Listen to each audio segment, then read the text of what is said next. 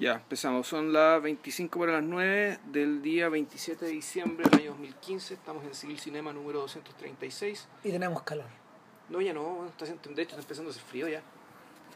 ¿O no? Sí, No. bueno, está fresco, bueno. No, no pasa nada, es que he estado weón, en el asador weón, un fin de semana entero. weón.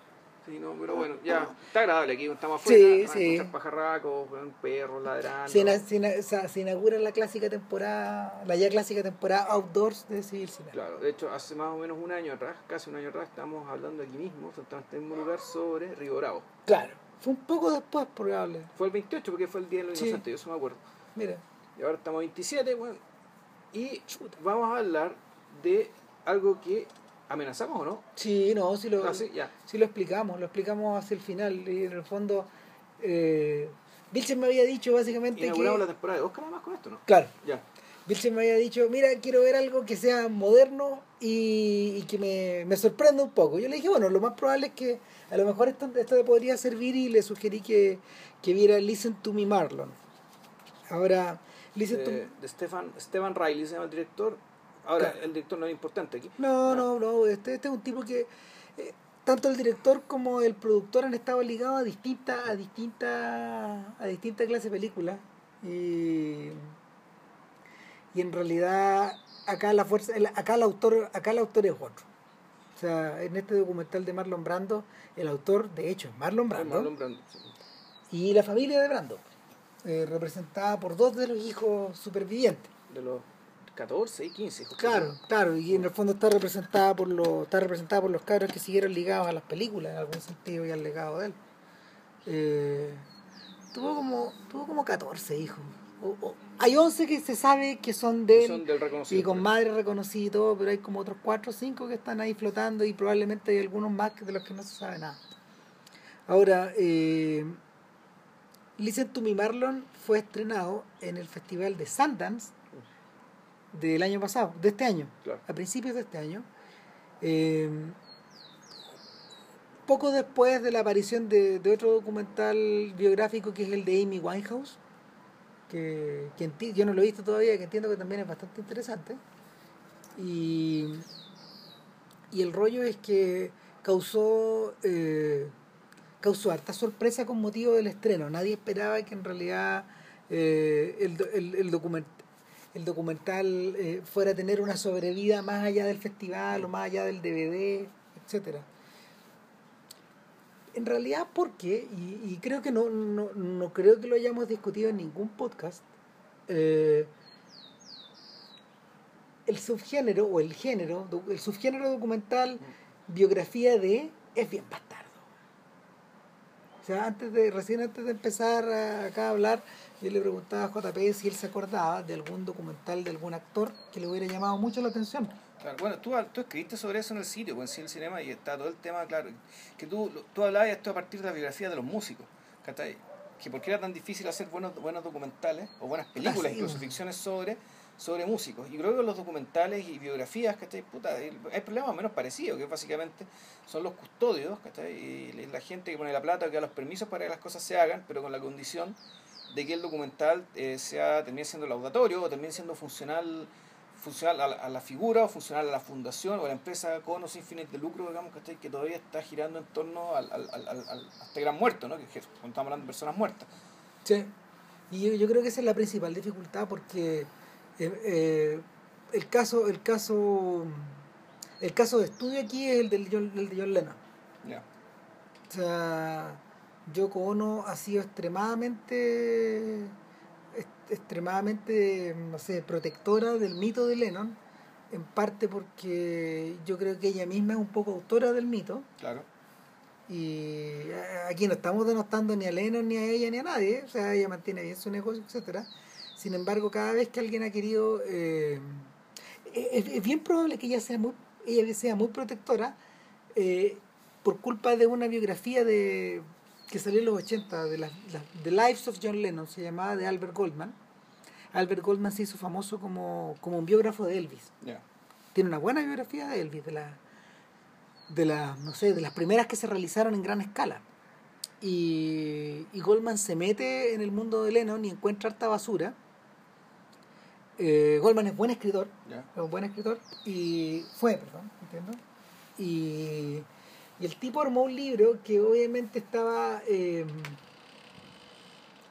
donde la figura del personaje aparecía, no sé, bastante magullada. Eh, había fuentes que no había fuentes que no estaban que no estaban on the record hablando weas muy tremendas pero sí puso de manifiesto algo en ese momento que, que no sé, pues, con la muerte fresca de Lennon encima de, encima, no sé, encima del ojo público, eh, mediados de los 80, sí puso de manifiesto algo que, la- que, que se había tendido a tapar, digamos, y era que cuando Lennon quería ser un conche tu madre, era un tremendo conche tu madre. Y era una persona que, no sé, cuyo carácter era, eh, no sé, era volátil, era inestable, eh, y su, su, su, su sentido, su sentido del humor podía ser muy tremendo, muy vicioso, y, y eso no calzaba con el gallo que había compuesto Imagine. Claro. Entonces cuando cuando eh, no sé, cerca ya de los 10 años de la muerte de Lennon, a finales del 88, eh, Yoko Ono comisiona, comisiona eh, la realización de un documental, eh, John Lennon Imagine, no sé si alguna vez lo viste. No. Eh, es bien interesante el documental, está dirigido por Andrew Davis, creo que se llamaba el, el tipo, algo así. Me puedo equivocar del nombre, pero este era un señor que, que había, había trabajado algún tiempo en la BBC y era un tipo bastante riguroso y lo que ella lo que él recibe de, de manos de Yoko Ono son dos cosas, un es una montaña de películas caseras y una montaña de cintas grabadas. Porque Lennon tenía ese hábito de tenía el hábito de ir armando, ir escribiendo cosas, ir armando cosas mientras las grababa en cassette o en. O en cinta magnetofónica o eh, en películas caseras. Y, y yo creo que el tremendo valor que tiene todavía John Lennon Imagine eh, es precisamente por este retrato íntimo. Sin embargo, se notaba que el retrato estaba súper mediado y que era un contenedor para poner eh, una banda sonora de canciones emocionantes. De hecho, la, la banda sonora está muy bien armada. Y, y tiene el estreno de un tema que se llama Real Love, en versión, en versión de guitarra, que, que los mismos Beatles, pocos años después, unos seis años después, eh, volvieron a trabajar junto con Jeff Lynne sobre, sobre ese material, pero esta vez la versión de piano, y armaron uno de los dos singles de los Beatles que, Sí, que que serán, que salieron serán los 90. sí, con motivo de la antología y que ahora volvieron a salir con, con, con la aparición del de Beatles Number One Plus que es un Blu-ray donde vienen como 50 no sé, 50 clips Ya. y el asunto el asunto es que John Lennon Imagine es un retrato súper íntimo prácticamente narrado por Lennon pero que tiene que tiene esta carga de no mostrarte las cosas feas Claro.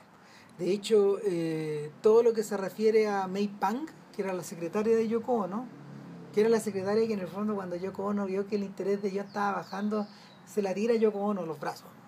Y le decía, tú, tú eres la amante de ella. ¿no? Y los deja, los deja irse como dos años. pues. Entonces, mientras ella estaba resolviendo problemas desde Nueva York, Lennon estaba ahí en, Lennon estaba ahí con, con May Pang en Los Ángeles, chupando.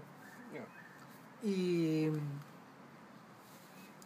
eh, hace poco, de hecho, salió un otro documental de Lennon, también autorizado, que se llama algo así como The States versus John Lennon, que uno es, es de... Es bien choro también y, y está, es- fue hecho para la para esta serie para esta serie de la PBS donde Scorsese hizo no sé estas vías americanas la de. Bob Dylan o la de George Harrison está esta. Y en el fondo es la experiencia de John Lennon en Nueva York. Y está muy bien logrado también pero nuevamente filtrado por, por Yoko. ¿por qué? porque no tiene porque si porque si quería hacer algo que no esté filtrado eh, no tenía acceso a las canciones Claro. y un O sea, docu- los derechos. y un documental sin las canciones de Lennon, un documental sobre Lennon, a ese, nivel a ese nivel, sin las canciones de Lennon no hace, mu- no hace mucho sentido. Y, y eso es lo que llama un poco la atención de, de, de, de- de cómo está armado Listen to Me Marlon, porque en realidad, eh, primero que nada, se trata de grabaciones privadas de Marlon Brando, eh, un- una montaña de cassettes eh, y, y de otro tipo de soportes que este tipo fue grabando, no tengo claro cuántos años, pero ponte que haya sido unos 20 años. Es una cosa así. Creo que no te lo dicen. No, lo dicen porque no lo dicen porque en el fondo desarma su propósito. Eh, parte de ese documental, O sea, no, sí, hay, el temerario que decías tú, sí, el, el tema de la voz el deterioro de la voz más o menos te indica que efectivamente es un, un, es un lapso más o menos amplio. Claro, O sea, son hartos años, desde que tenía la voz que todos conocimos hasta ya cuando estaba ya muy viejo, con la voz media ronca, media inaudible, incluso antes que se ponía ronca, a veces se ponía más aguda, entonces ya no sé, incluso hasta cuesta entenderlo eso. Mira, en la medida que uno lo va viendo, va- y, y, y- y sobre todo para la gente que de repente está un poco enterada más o menos de los hechos de este sujeto, eh, te va quedando claro que estos gallos en realidad no quisieron, no quisieron establecer la duración de- del periodo eh, cronológico de estas cintas por varias razones. Una de ellas porque en el- aparte de esas cintas hay grabaciones de, televi- de entrevistas de televisión. eh, la misma de los hermanos Mails que aparece, porque claro. nosotros, que nosotros comentamos alguna vez. el Sí. corto el corto de Meet Marlon Brando hay hay grabaciones hechas para entrevistas de radio o hay un par de apariciones en el Tonight Show En televisión, sí. claro y etcétera Eh, eso por un lado No, y está el otro tema también de que no, de que en el fondo meterse con la cronología de las grabaciones te podía distraer y, y ¿cómo se llama esto? Y distraerte y confundirte porque en realidad la, en general esta, esto, una- esto es una película que eh, sigue la cronología de la vida de Marlon, es decir, de Brando es es una, y aquí lo vamos a discutir o no, en el fondo es cuán convencional o no es como biografía. Eh, con la salvedad de que los recursos a, que, a los que puedo acceder no son tan convencionales y no son, y no son típicos. claro Ya. Pero efectivamente, esta es una película que está pensada desde, desde el nacimiento, más o menos hasta la muerte. sí ¿cachai? Naturalmente con distintos niveles de intensidad y con distintas, con distintas ecualizaciones, digamos, de, de aquellos periodos que son más, de, de aquellos que- periodos que son, parecen, o, eh, más significativos, digamos, de acuerdo con lo que el mismo Brandon dice en la grabación. Y en ese sentido yo creo que uno, por la buena fe, podría suponer que eh, la, la elección de los periodos de, la vida de, de Brando, la- que, que- que son ahí, en parte está lo canónico, es decir, lo obvio, lo que es por todos sabido, lo que es por todos sabido que es importante, pero también está el hecho de que las mismas grabaciones y lo que el mismo sujeto dice. Eh, te va, le dando el mapa al realizador para decir, ya, bueno, aquí el, el- la ruta, la ruta a seguir, digamos, para, para desentrañar, la vida de este muñeco, es, es esta. Claro, para estos efectos es medio similar a la tarea que eh, a la tarea que últimamente están encontrándose los realizadores a la hora de hacer estos documentales. ¿Por qué lo menciono? Porque, por ejemplo, a ver, eh, cuando cuando la gente de la United Artists quiso hacer una biografía de los Beatles en 1982 se llama The Complete Beatles que no sé, por los más memoriosos se acordarán que estaba en los videoclubes. Era, era un video que duraba como dos horas, el canal 13 se las arregló para convertirlo como para en serie y pasarlo durante un mes, los días sábados en la mañana. Ese, ese fue el canal 11, conozco Teganzo, ¿no? no, Pero- no, no, fue el pero 13. Fue el 13, Fue el 13. Y lo que pasa es que el, algu- alguna vez Enrique Evans, ponte tú, hizo algo con los Beatles que también fue interesante, que fue como volver a los lugares, pero en los años 80, Ya, como una especie de turista. ya. Entonces, este weón iba turisteando y era muy chora. Era una idea parecida a la de a la que hace ahora Comparini y este otro sujeto. Y, y hay, en- y hay Sánchez, Claro, pero, pero lo- los Beatles en esa clase. claro. Y el, el asunto es que cuando se hace de Complete Beatles, lo que tú tenías es la idea, eh, en- en- a, a principios de los 80, es, una, es volver a, la, a los registros originales, a las grabaciones, a los videos, a las entrevistas y compilarlas como si fuera un reportaje Ya. y, y darle eso un sentido de película. Eh, sin embargo, en la medida que esto se ha hecho, se ha hecho cada vez más frecuente y, y que eh, empezó a abundar la cultura del EPK, que son estos, que, que este material que este material autogenerado por la propia oficina publicitaria del actor, del director, etcétera, en la medida de que se generó una, toda una cultura en torno a eso, oficial, eh, poder hacer un documental se hizo al mismo tiempo, de un, de un biográfico, se hizo al mismo tiempo más fácil y más complejo.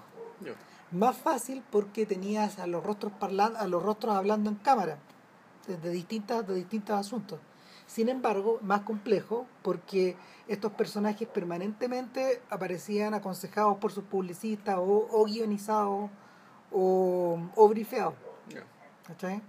Actualmente, de hecho, es parte del contrato de los actores que en la generación de estos EPK ellos están súper... Es otro guion que se aprenden.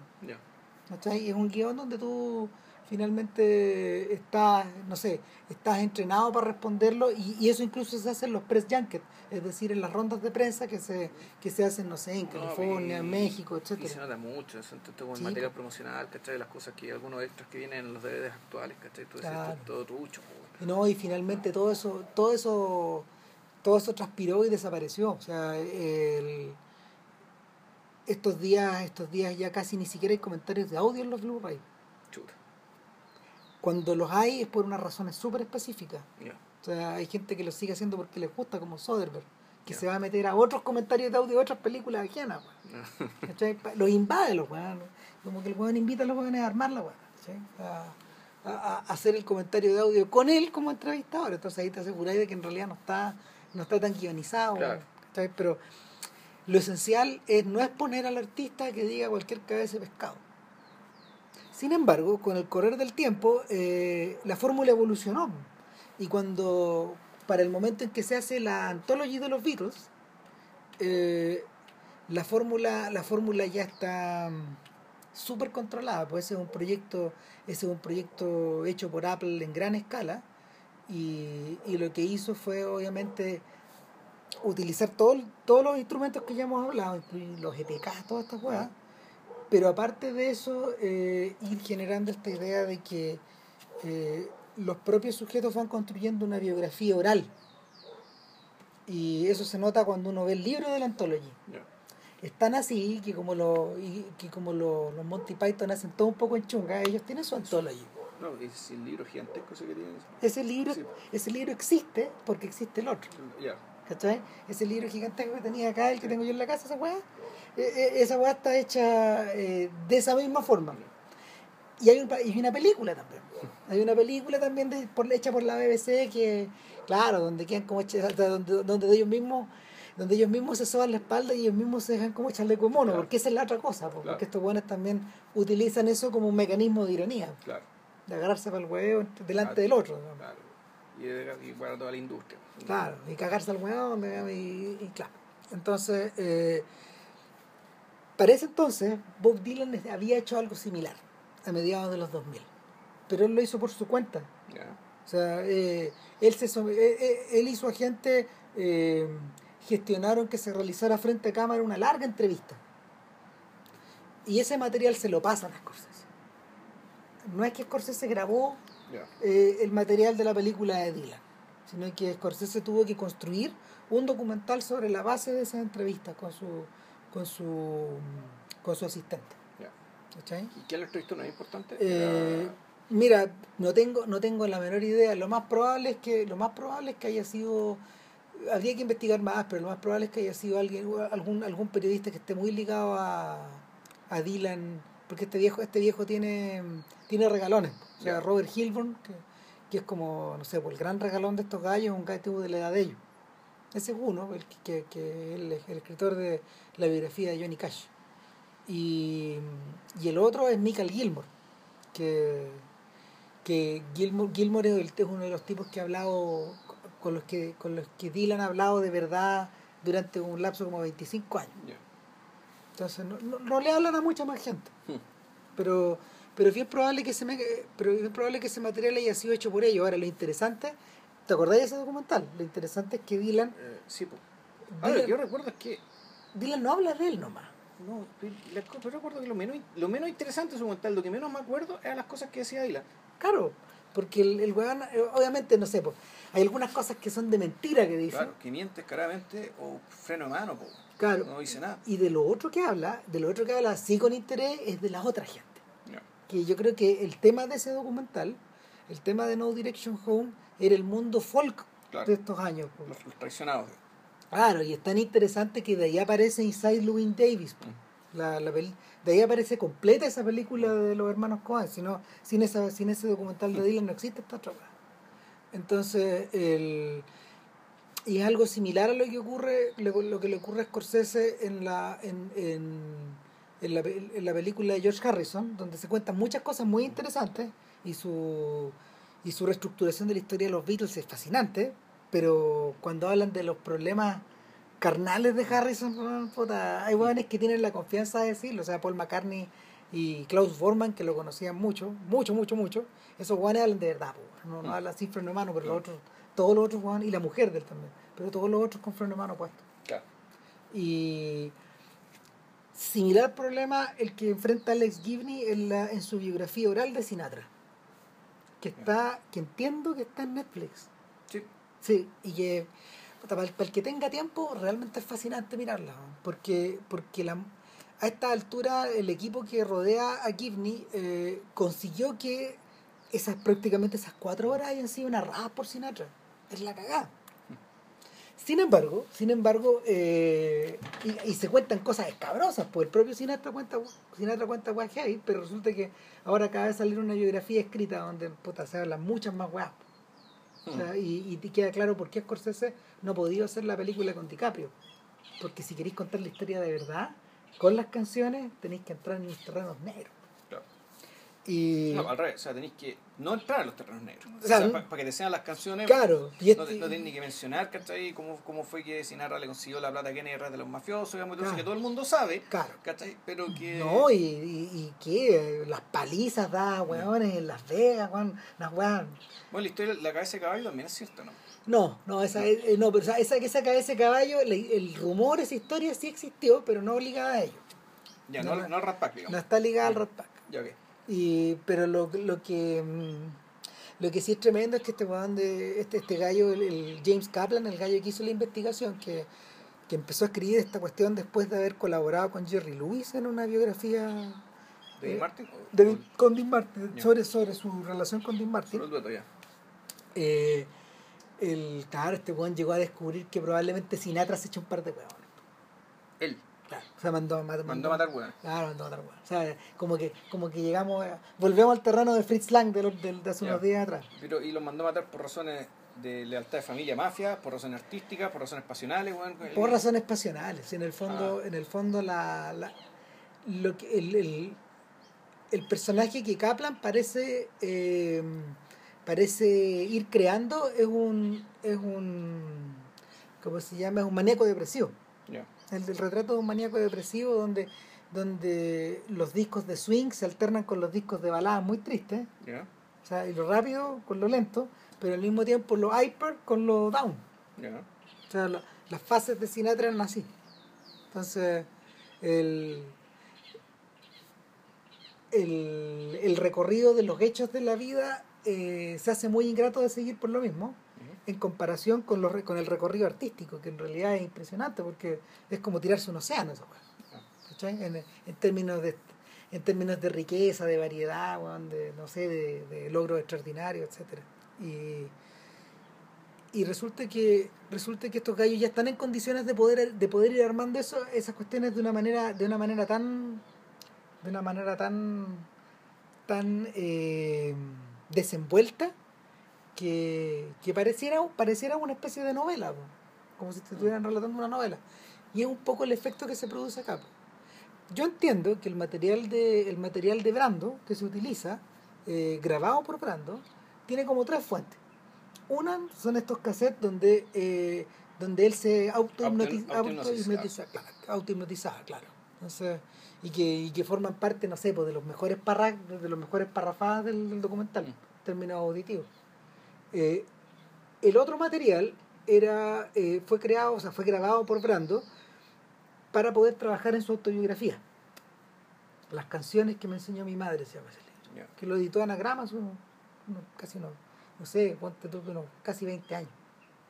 Y Brando era disléxico, entonces él no escribía mucho, pero sí tenía este hábito de eh, ir llevando una suerte de diario de vida.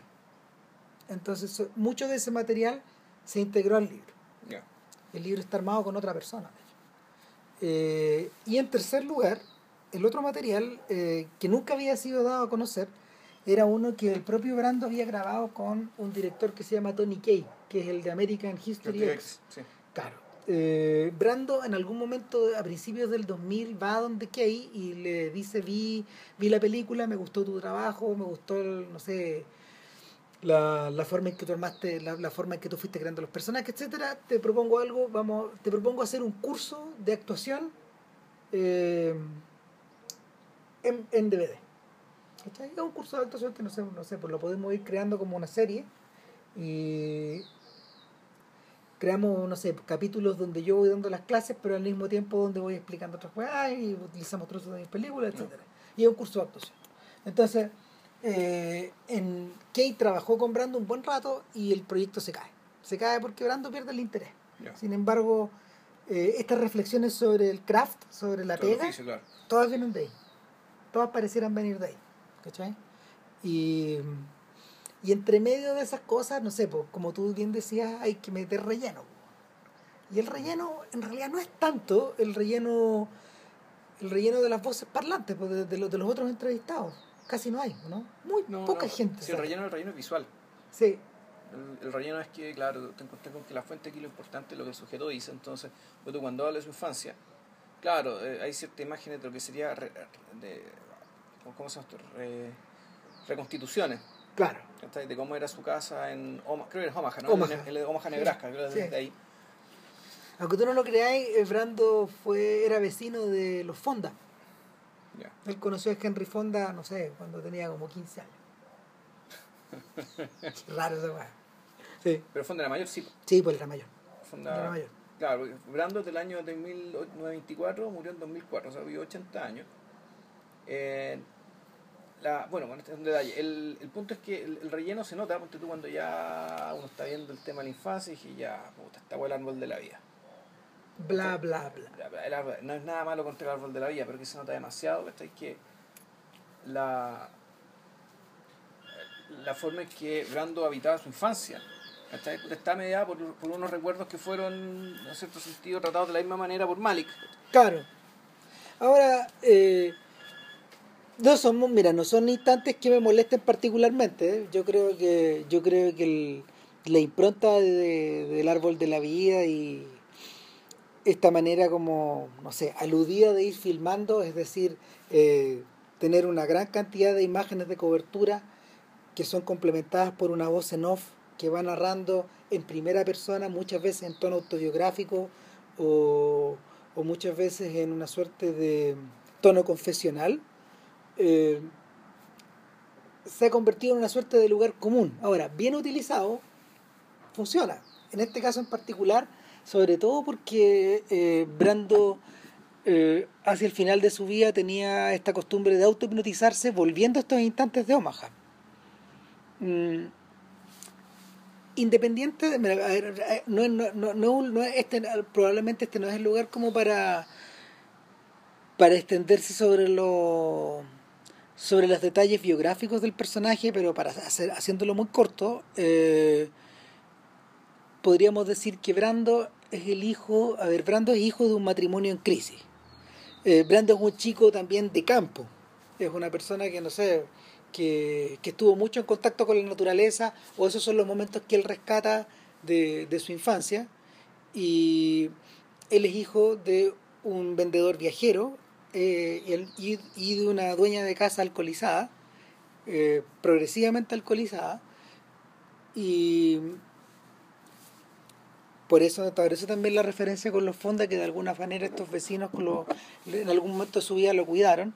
Es una persona que creció con mucha distancia de su papá y Marlon Senior es un sujeto que eh, eh, pesa aquí casi como el fantasma de Hamlet en esta historia.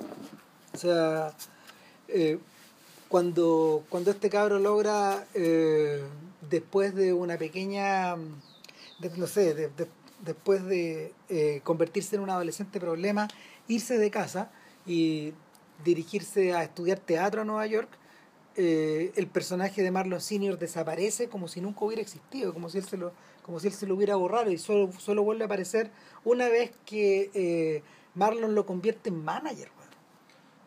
Puta, el... Eh, claro, porque, o sea, y en, en este re- ahora este recorrido, este recorrido biográfico que, que, que se va haciendo va metiéndose y va saliendo, va saliéndose eh, en forma, en forma alternativa, pero yo encuentro que es bastante rápido. Cuando... No, es, bien rápido y bien inteligente la forma en que se articula con las películas y con los papeles, ¿cachai? Entonces todo el tema de la relación con el papá está, está básicamente basada en Stanley Kowalski. Sí, y, y, y Brando lo, lo dice explícitamente. digamos, Yo, Sta- Stanley Kowalski, digamos, lo, lo armé a partir de mi padre, o al menos de la imagen que yo tenía de mi padre.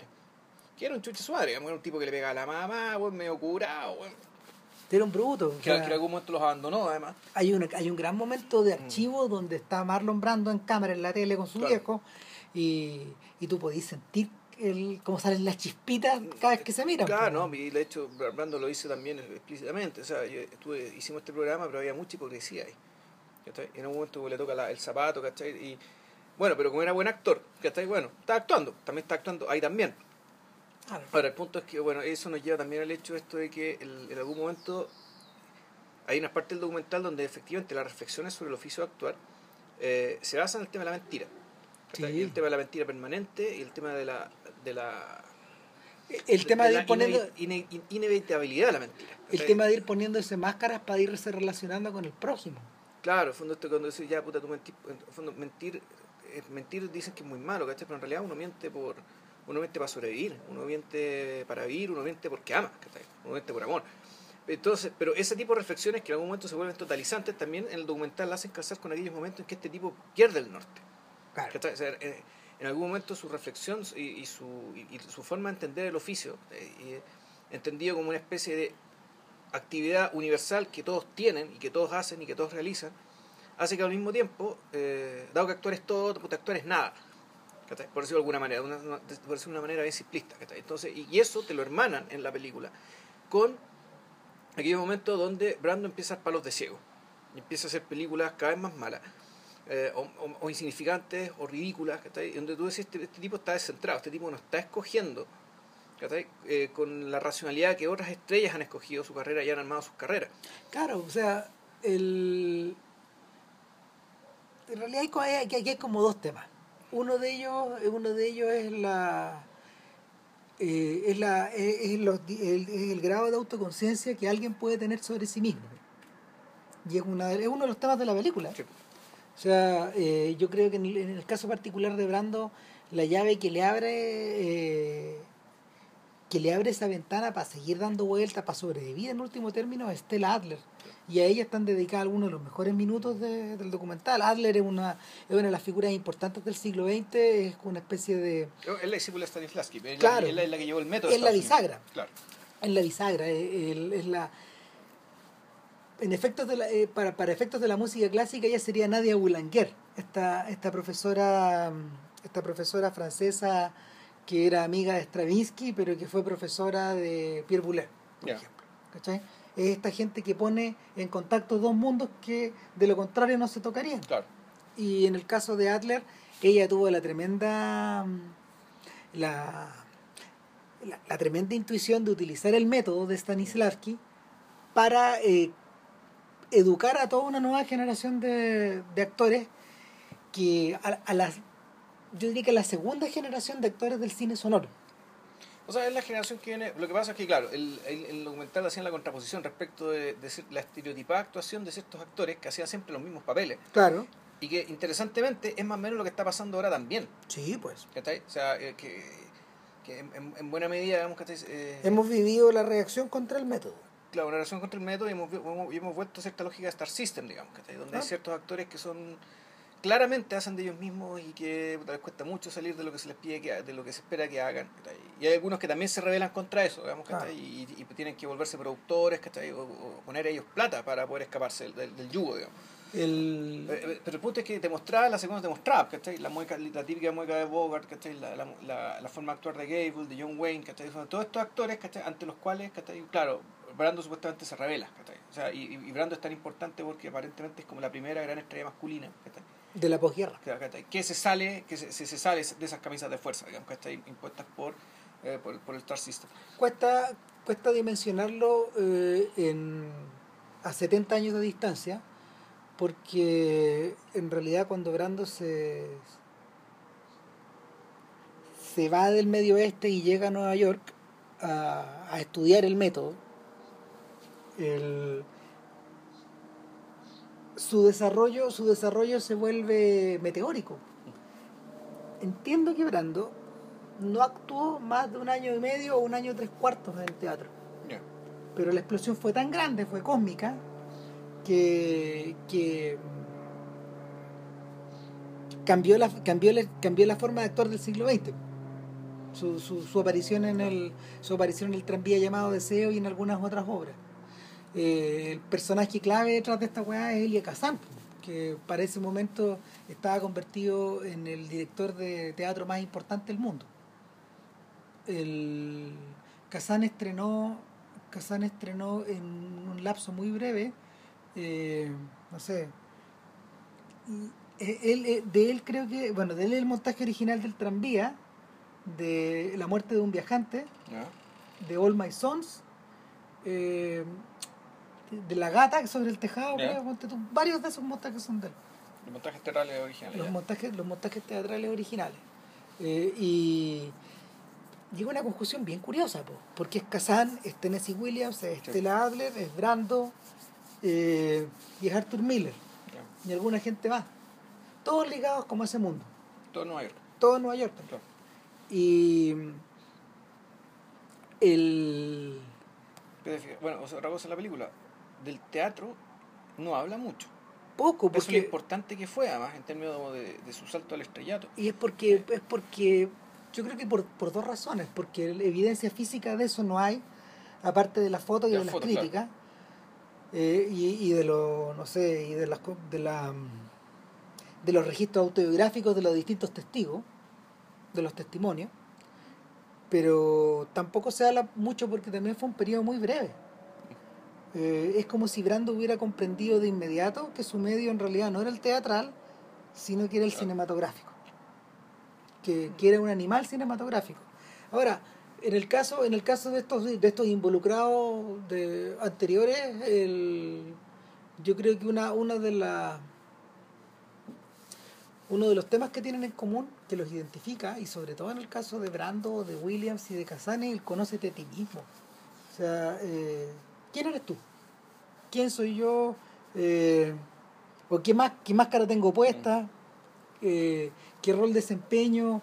Eh, ¿Qué quiero mostrar? ¿Qué quiero ocultar? Y finalmente parte de eso se convierte como en la materia prima del material con que, perdón, en la materia prima con la que ellos van a, van a trabajar en sus primeros 10 años metidos en el cine. Toda esta gente.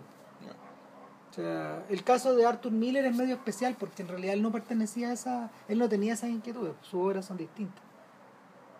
Sus obras están, eh, La muerte de un viajante a lo mejor tiene que ver con eso, pero el resto de las obras, incluyendo, no sé, eh, The Crucible, ¿cachai? O Panorama desde el puente, eh, The Misfits, eh, tanto más teñidas por una preocupación más bien social.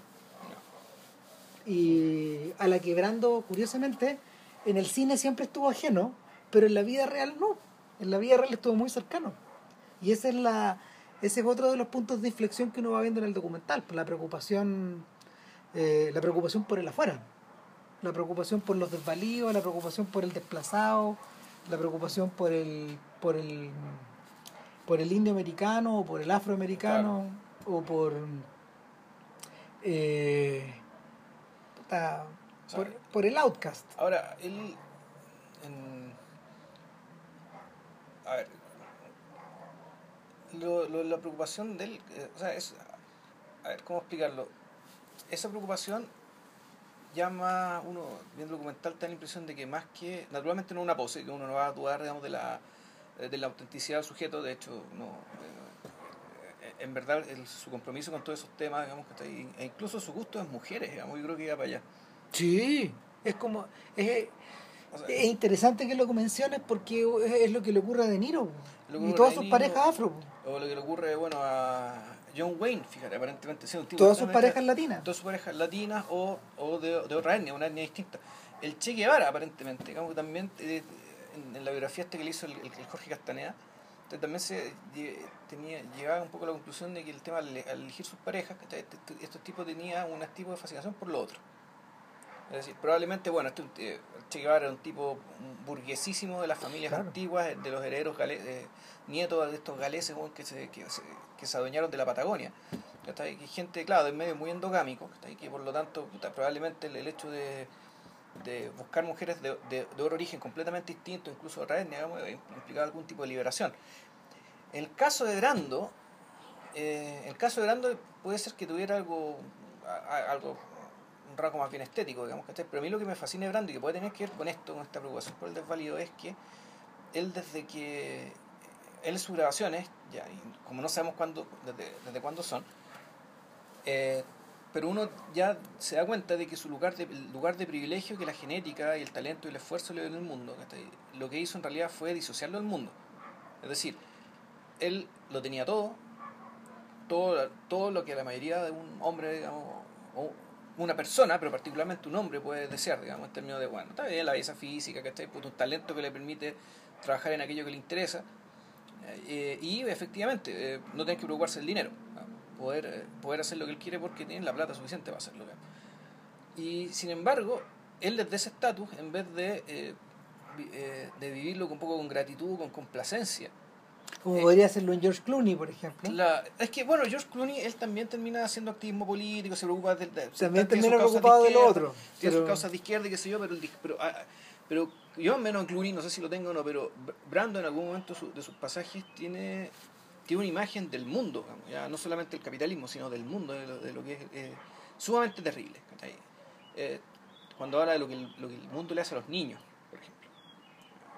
Y, y, y, y ahí está también, y esto, bueno, tener- esto también tiene que ver con la que con el hecho del gusto por las mujeres de, de orígenes distintos, digamos, hay todo hay un largo pasaje que también, que también es muy Malik, ¿cachai? que es de cuando hace su filmación, va a filmar el motín del Bounty, Claro. y en el fondo el tipo se, se encuentra con la experiencia del otro, digamos, y la gente que vive de otra manera, en este caso los polinesios. Y, y es una experiencia límite porque eh, para estos efectos el bounty era la expresión más pura del capitalismo americano, es decir, llevar a esta llevar a esta trupe gigantesca Claro. a filmar una película hecha en ultra edición, justamente Claro, como igual la que la de Tarantino. igual que la de Tarantino, eh, con cámaras muy sofisticadas, con una iluminación muy sofisticada, a Tahiti, Claro. a estas islas de Tahiti, que en realidad eh, eran todo lo contrario, entonces el choque, es- el choque es tremendo, pues. de hecho el propio Brando se recrimina en estos testimonios diciendo de haber participado en esto, o sea, que es una- experiencia muy desagradable, fue lo peor que pude hacer.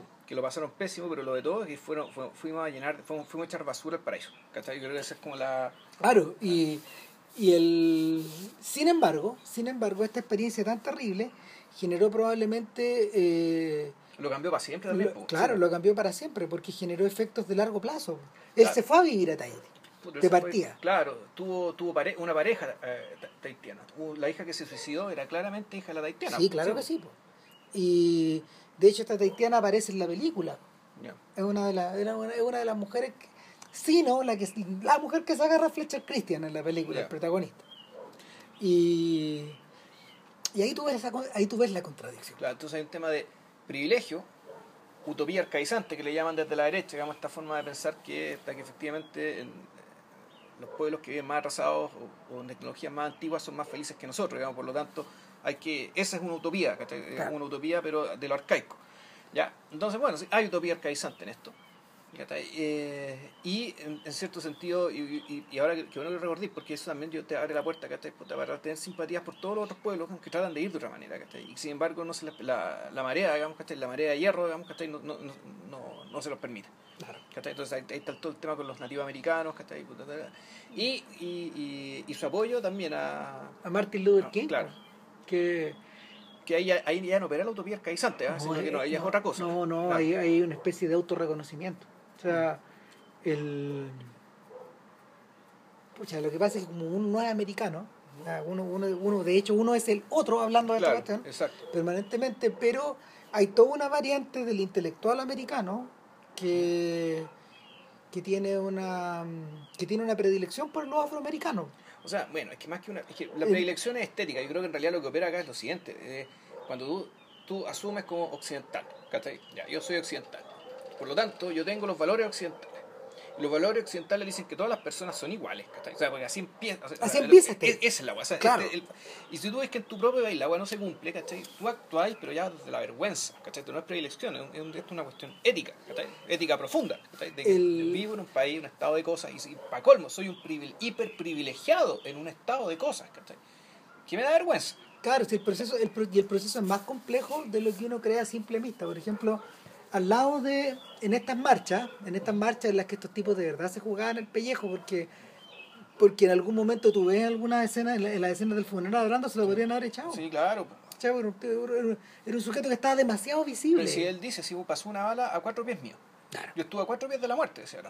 Claro, entonces, eh, el, eh, en procesos como esos, por ejemplo, Brando estaba al lado de Charlton Heston.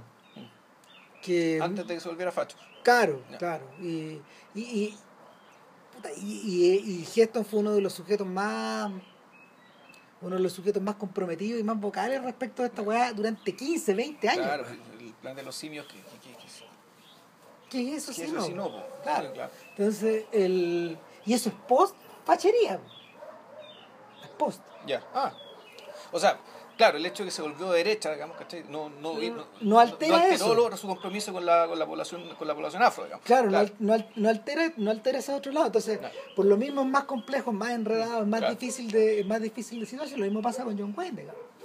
O sea, si el, No, John Wayne fue facho siempre. ¿no? No, pero, pero, pero su relación con los mexicanos, por ejemplo.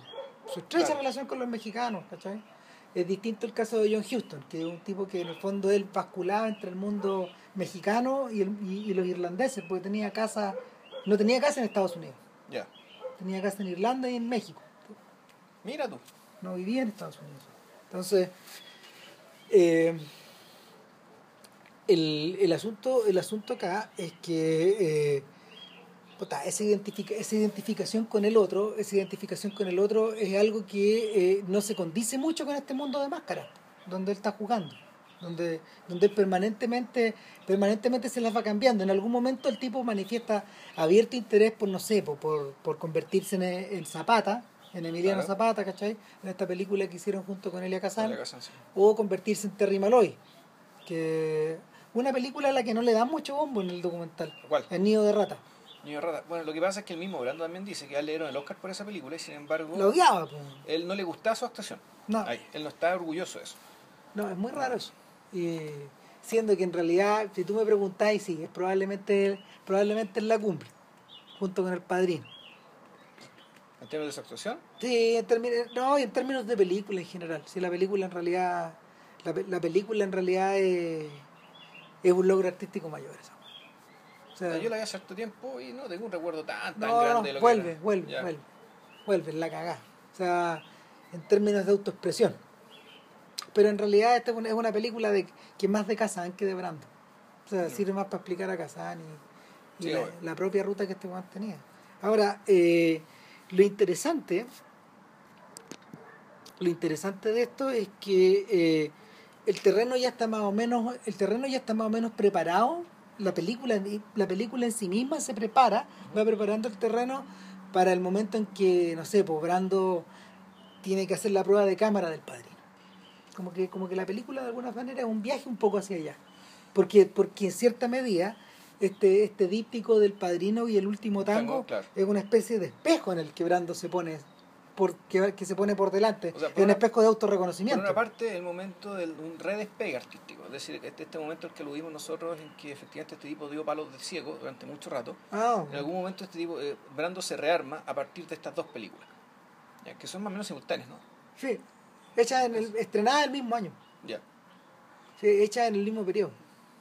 Y no puede, no puede ser una más distinta de la otra en términos de actuación, porque una es pura máscara y la otra es él. pues. La otra es una exposición tan grande que incluso él mismo se sintió incómodo. De hecho, él después recriminó a Bertolucci, digamos, porque, es que, bueno, es raro eso, ¿ah?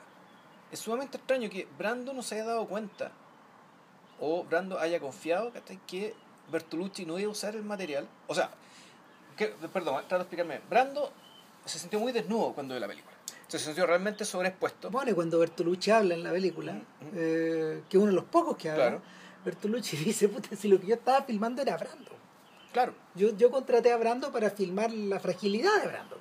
Eso es lo que yo quería. Y al mismo tiempo, a través de filmar, a través de filmar a Brando, me filmaba yo mismo.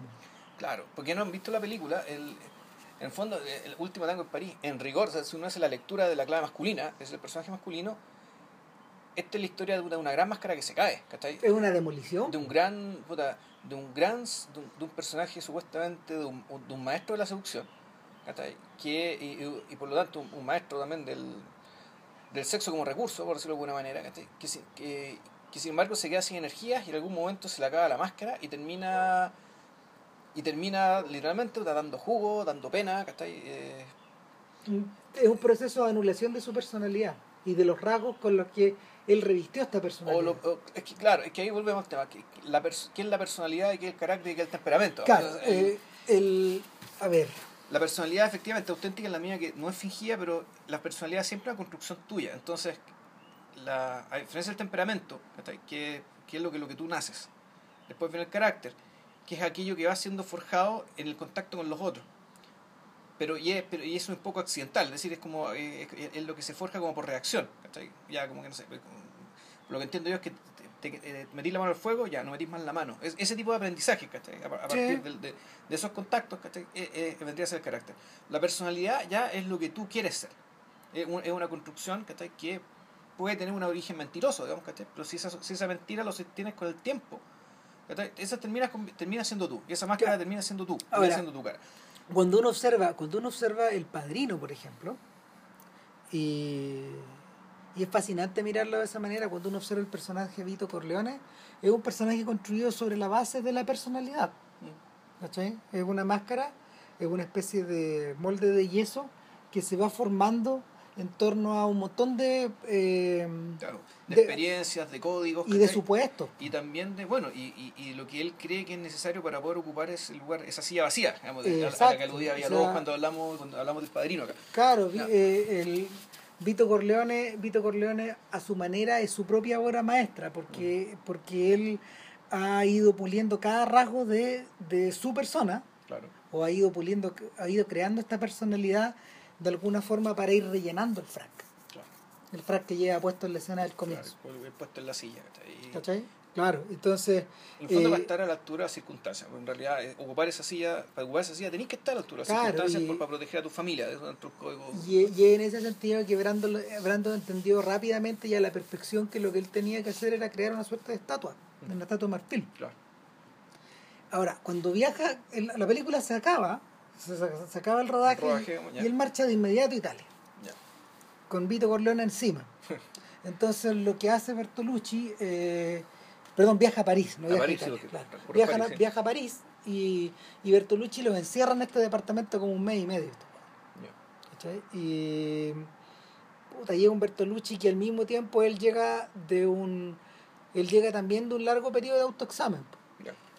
En la prehistoria de este podcast hablamos de Prima de De las las Revoluciones, que Pero era harto años antes, ¿o no? eh, 10 años antes, Sí. 8 años antes, Ya. o 10 años antes casi.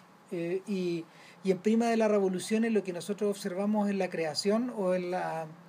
No es la creación, en el fondo es el surgimiento de, una, de, un, de un hombre a partir de un adolescente. Claro. Es como eh, eh, eh, es- es la forma en que es la forma en que el hombre se va recubriendo de otras cosas. Se va recubriendo, no sé, de ideología, de pasiones, de preocupaciones, de, de, de compromisos y obligaciones. Y al mismo tiempo de, de va, va viendo cómo se derrumban otros. Eh, en la estrategia de la araña, si tú te acordáis, te acordáis que en el fondo este tipo eh, es básicamente este, esta misma persona que viaja viaja de vuelta a su Sí, a- su ciudad natal. A su natal y Claro. buscando la historia de su padre. Eh, claro y su padre es un gran héroe de la de- es, una, es un gran héroe de resistencia. de la resistencia Antifascista, antifascista claro. O sea, y, y finalmente lo que él descubre es la caída de un ídolo Claro. que eso se refrenda a su vez en el conformista Ya. ¿cachai? donde en el fondo eh, podríamos decir de alguna forma que, entonces, que el protagonista que el protagonista del conformista es el padre del protagonista de, de la estrategia de la araña por decirlo de alguna manera. O más bien uno podría entenderse como ya, hagamos el proceso el, mismo proceso equivalente para la perspectiva de un fascista. claro es la misma estructura y el claro que, que, eso tiene que, que tiene que ir a matar al padre, digamos, que el, el padre es del otro lado, ¿cachai? Claro. Ya. Claro, exacto Eh, y pero pero en el en el último tango en París eh, en el último tango en París el proceso el proceso ya comienza en la demolición porque este Casanova este Casanova se acaba de convertir en viudo su, su esposa acaba de morir a causa de un cáncer Entonces lo que tú tenías eh, son... eh, eh, Brando, la vida de Brando en este momento solo transcurre dentro de los extremos. ¿Cachai? Dentro de los extremos de, no sé, del sexo casual o dentro de los extremos de... eh, de la fidelidad marital extrema. de la fidelidad mari- claro la fidelidad ma- ma- marital extrema y la y los y los abismos de la traición etcétera y al mismo tiempo el, el duelo entonces Brando es una cuerda de violín que está estirada al máximo pero que todavía toca afinada Sí. ¿cachai? Y, y, y, y está combinado a tocar afinado hasta el final yo creo que ahí ahí es donde ahí es donde a él le ha resultado muy atractiva esta idea de de puta, de probar de cerca, de, de probar, de probar cuán cerca del extremo podía, podía llegar. De hecho, eh, cuando, cuando uno cuando uno le echa una mirada al Blu-ray de del último tango en París, ve que hay tres versiones. Ya. Está la versión en inglés, la versión internacional, la versión en francés y la versión en italiano. Ya. Y El lenguaje de Orson Welles, ¿cuál es la que vale más plata? eh, yo O, diría- o el mismo montaje y lo único que cambia es la pista. Eh, No, el, el mismo montaje es algo parecido a lo que ocurre con 900. Eh, cambia la pista de audio. nomás. Ok, ya. Pero en, no- en 900 es muy complejo porque en 900 en la pista gringa habla de Niro en inglés el, y, y Sutherland en inglés, Claro. eh, pero en la pista en francés habla de Pardieu en francés. Ya. ¿cachai? Y en la pista italiana hablan los italianos, Todos los eh, demás todos los demás en italiano. Entonces, eh, acá lo que ocurre es que en realidad todo el rol de Brando está hablado en francés. Ya. Cuando, cuando tú escucháis la pista en francés, el rol de Brando está hablado por él en francés. Pero ahora lo que no me acuerdo del papel, él hacía de francés. El personaje No, era francés. es americano. Es un americano. es un americano que vivía en Francia. Bueno. Entonces, Bueno, como nosotros ya lo dijimos en el podcast de los hermanos Mills, Marlon hablaba francés. sí, lo Y hablaba alemán además. Y habla- lo hablaba muy bien. Lo hablaba muy bien. Muy bien. Entonces, el, el personaje. Hay, una, hay un aspecto de máscara y un- hay, hay un aspecto de tour de force técnico. Pero en realidad lo que tú estás viendo es un sujeto que está. eh, es un sujeto al cual Bertolucci lo está desnudando literalmente. Eh, y de verdad también en pelota, digamos. Lo, lo en pelota, lo en pelota hasta lo más profundo. Y, y no, una película fácil de mirar. Yo la vi. Mira, yo le tengo que haber visto hace unos tres años atrás, cuando cumplió 40 años, porque tuve que escribir algo. Claro, y, y en el 2012 la volví a mirar y en realidad es fascinante de mirar otra vez. po. Me creció en vez de achicarse. Puta, yo la vi hace tantos años. Bueno, bueno. Yo no la había visto en, no sé, 25 años antes, o 20 años antes, fácil. Pero. No, pero no es nada, no, no es nada, no es nada el desperdicio que, de- de- del, que se, del que se habla hoy día, digamos, que ahora tiene mala fama la película. Pero. Pero. Sí, eh, en el documental te alcanza a quedar claro que. eh, te alcanza a quedar claro que para él en ese momento toda la todo lo que reviste el hecho de actuar, todo lo que reviste el hecho de ser una estrella o de, o de ser un rostro reconocible o una persona que o una persona que que está ahí para que los otros se reflejen, todo ese proceso a él le resultaba extremadamente cuestionable. Y es como parte de parte de él, en parte de él tú observabas que había algo de culpa de, de tener que ponerse este traje de payaso, digamos, otra vez. Y, y, y a partir de ahí, cada vez que se lo volvió a poner, eh, las condiciones eran particulares. O sea, o era un sueldo muy alto, o era un compromiso personal con alguien, o, o con una causa, ¿cachai? Por ejemplo, en el caso de The Missouri Breaks, la película que hizo con, con Arthur Penn, este tipo la hizo porque Arthur Penn había hecho Pequeño Gran Hombre, que es uno de los extraños western revisionistas Claro. donde en el fondo toda, el- toda la historia de Estados Unidos está ridiculizada o está desenmascarada y defenestrada eh, desde, el, desde el punto de vista del, del indio. Exactamente, los nativo- los nativos americanos. Claro. Y el, en el caso de Superman, puta, la cantidad de plata era obscena, Claro. no aceptar era un idiota también. Y una cuestión que, una aparición de 15 minutos, que era, era como de, de un- 10 millones de dólares por 12 minutos. Una así, ridícula. una cantidad ridícula. Una cantidad Y una película de mierda, además, según él. O sea, una película, ri- una película también ridícula. Claro, una película que él no comprendía, que, él, que él no comprendía su- ni su utilidad, ni su existencia, ni nada. Claro, o sea, no. Esta. Claro, y, y, la, y, la- y la- y las apariciones en años posteriores, en el fondo, algunas son, mira, hay una hecha, hay una hecha eh, como favor a Johnny Depp, que es la de Don Juan de Marco. Pero eso no aparece en la película. Sí, sí, Sí pues, aparece. es el psiquiatra, el psiquiatra Ya. de Don Juan. No, sí sé. Esa, escenas de esa película no aparecían en este documental. No, que no, no aparece. Y tampoco aparecen estas escenas de este, de esta, de una de las últimas, si no la última actuación en cine, que, que, que es esta de, es esta que hizo con De Niro y con Edward Norton, que también la hizo por amistad con Norton. Ya.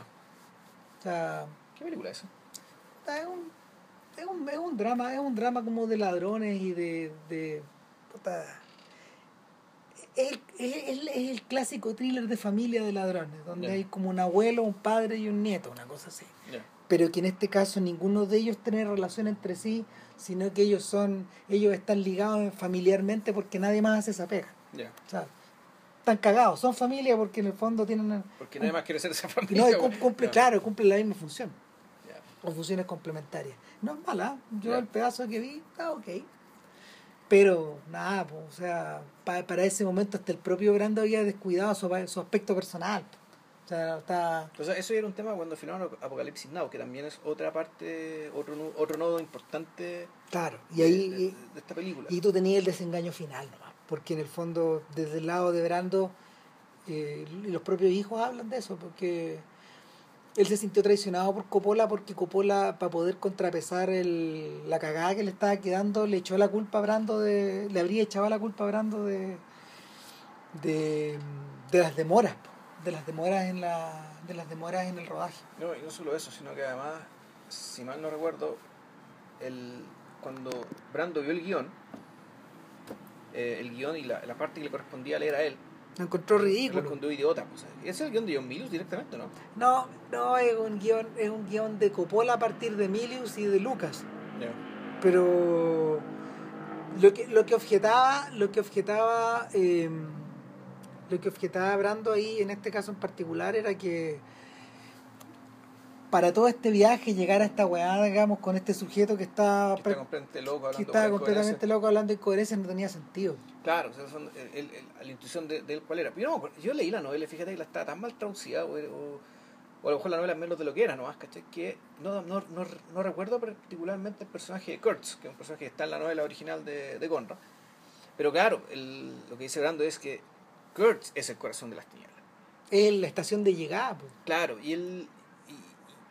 Y, y a partir de lo que hablábamos respecto de lo que pensaba Brando sobre el mundo, sobre su propia civilización y cómo trataba, digamos, a- y cómo esta trata a los otros pueblos, digamos, que, que están alrededor, el hacer de Kurtz tenía pero completísimo sentido. para él Para sí. él, completo sentido. Entonces, el. Kurtz, en el fondo, el- la actuación de Brando de Kurtz es tan creíble porque, efectivamente, el, este, estamos hablando de una persona, y la película te lo demuestra cada rato, digamos, una, persona que efectivamente siente asco, de, siente asco del, lugar al que pertenece, siente asco del lugar que lo, que lo, que lo encumbró, siente asco de, eh, de sí mismo por pertenecer y haber pertenecido a esto. Y además es una persona que además de todas estas consideraciones éticas y estéticas, digamos, ¿cachai? además tiene, tiene problemas mentales severos digamos, y, y reales. Y yo agregaría algo más. O sea, Kurtz, Kurtz es, es material invaluable. Se ha convertido por, por, su propia, por su propia trayectoria, por su propia biografía y sus circunstancias, se convirtió en un material de invaluable, eh, ¿cómo se llama? Eh, estratégicamente invaluable para los milicos también. Porque nadie tiene la experticia que tiene Claro. Kurtz para poder eliminar a estos sujetos. O sea, de hecho, Kurtz pues, en, un lado posee toda la locura, pero en otro lado posee toda la experticia. Él sabe cómo hacer esta weá. Él sabe cómo borrarlos del mapa, si es que hay que borrarlos del mapa. Y si te comprometía a borrarlos del mapa, hay que hacerlo de esta forma.